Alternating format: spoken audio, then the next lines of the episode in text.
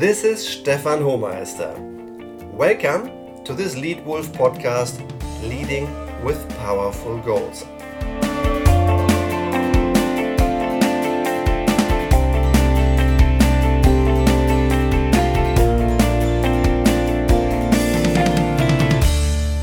Good goals are a very important tool for leadership.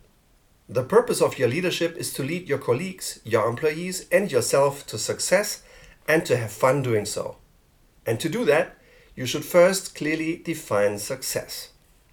What is success for you as a lead wolf? What are your goals? As a leader of the pack, you have the greatest success and fun at work when you help others achieve goals that they themselves initially considered unreachable. If these goals are achieved, then they feel pride they experience precious moments of joy. I call them goosebumps moments. And one of the most powerful sources of motivation comes from having really powerful goals. But how do you do that? How do you determine good goals? Here are my five best tips for you. Number one, motivating, demanding, meaningful. A goal is good if it is motivating, demanding, and meaningful. Of course, it has to be achievable, but it has to challenge me as well. If a goal is set so low that I know in advance that I will reach it for sure, then it is weak and boring. I think goals are good and right if you do not know for sure, when agreeing on the goal, whether and how you will achieve it. The goal must be achievable and be useful to your company, to your team, and to you. In that way, it will be motivating. To give an example, my former boss has taken over a new group of countries that has previously de- delivered about 3% growth per year. He knew the brands and he was sure that more was possible. First, he convinced his team to increase the growth target to 10%. Then he developed a simple clear action plan for implementation with the team. They delivered more than 10% growth for four consecutive years. This would certainly not have happened if this lead wolf had had the ambition to continue to grow by only 3%. But what about reducing goals? Does it make sense to reduce goals in the course of the year if you feel you can't reach them anymore? I think you shouldn't. Once set, goals should remain constant. And if I miss it, I have to honestly admit that and ask myself why I missed it and how I can do better immediately. An example from sports. Anyone interested in German football knows about the explosive nature of the Ruhr Derby between Borussia Dortmund and Schalke 04. Last year, Schalke was almost unassailable at halftime, being down 0 4. Almost everything had gone wrong in the first half. At halftime, the coach said clearly what the players needed to change and set a new goal. We win the second half. After a sensational second half of Schalke, the game even ended with a 4 4 draw. So, Set ambitious and meaningful goals. Number two, few clear goals focused on business value. Ideally, you have few goals, about three to four big important goals. As soon as there are many more, you run the risk of spreading your scarcest resource, your time, way too thinly across too many too small goals. If you have only three to four big goals, then you can use your power purposefully and focus on the few projects that matter the most. Especially with goals, less is more. In addition, good goals are clear. Which result, in what quality, by when. Only when goals are that clear, they can be achieved. Assuming I was in sales, then a clear goal would be Stefan, I need five new customers from you by the end of next month.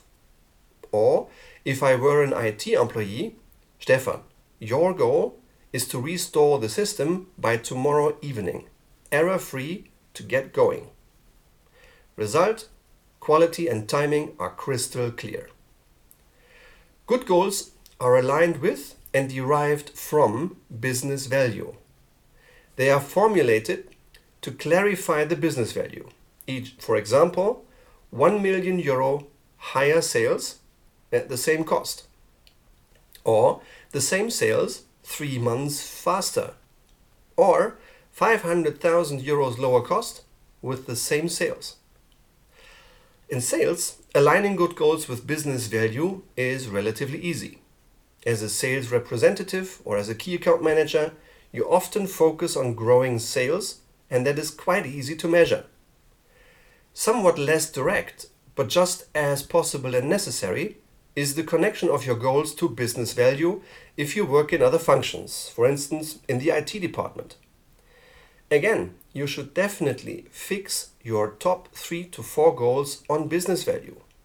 Because as soon as you can formulate how much more revenue at the same cost your IT project will generate, how much cost savings it allows at constant sales, or how much time it saves at same revenue and cost, you have much greater prospects of support and investment into your plan. Technically, goals should be SMART, i.e., specific, measurable, achievable, meaningful, and timed. In addition, they should be based directly on the company's strategy and not measure how much effort I put in, but what should come out as a result. A bad example of a goal? If my boss tells me, Stefan, I need more sales please take care of it. Then I have no idea what exactly my boss expects me to deliver. That's a bad goal. Much better if my boss tells me, Stefan, I need you to deliver 10% more sales by the end of next year at stable cost. And I would like to see your first suggestion by the end of next week. Then I know clearly what the goal is. So, set few clear goals as the lead wolf and focus them on business value. Number three, take ownership and define your goals. Good goals feel like your own goals. They become yours when you take the lead in defining them. You need to align them with your line manager, with your internal customers, possibly with countries, other functions, and further stakeholders in your company. But you should lead defining your goals, particularly if there is no clear line of sight of their business value and impact. You need to invest time and effort into defining them well. For instance, if you run a function that does not have direct customer contact and is quite far from your customer, you need to define what your success looks like and how to measure it. One way is to define your key customers, to ask them what value they want you to create for them. Have a conversation with your customers and listen well. What do they need? Higher sales at same cost? Or lower cost at same sales? Or same sales, same cost, but much faster to save time? How can you and your function uniquely contribute to achieving these goals? Remember, any single day you work, you create cost to your business. You should make sure that the business value you create is always bigger than the cost you add to the business. How can you, your team, and your work add most value to your company? Steve Jobs once said, We don't hire good people to tell them what to do. We hire good people for them to tell us what to do. And I'm convinced this general attitude to good people defining the right goals for their part of the business is at the heart of Apple's incredible success today. So, take ownership and define your goals. Number four, visualized. Good goals can be visualized. An example from sports. I once had the opportunity to talk to a man and to listen to a man who dominated his sport like no other. Edwin Moses. Over 400 meter hurdles, he has won more than 100 races in a row in 11 years without any exception.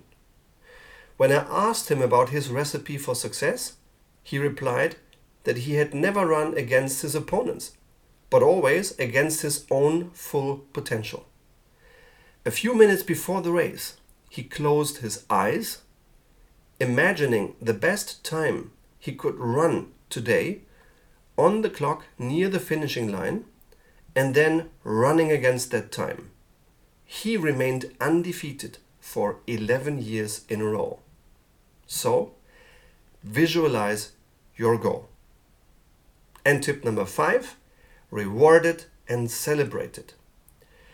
Finally, you should reward the achievement of goals and celebrate it is right and meaningful, and it increases the motivation to reward the achievement of ambitious goals. Sometimes a pat on the back or sometimes a department trip is all it takes.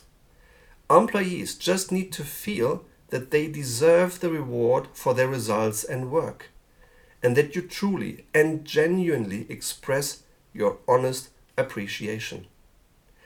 Summarized my five best tips for guiding with powerful goals. Number one, motivating, demanding, and meaningful.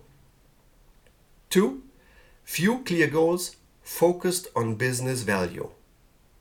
Three, take ownership and define your goals. Four, visualized. And five, rewarded and celebrated. Would you like more tips on good leadership? Then click on the link in the podcast description and you will receive free access to my Lead Wolf Academy on Facebook Messenger.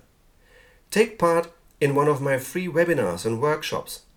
Visit one of my Leitwolf seminars.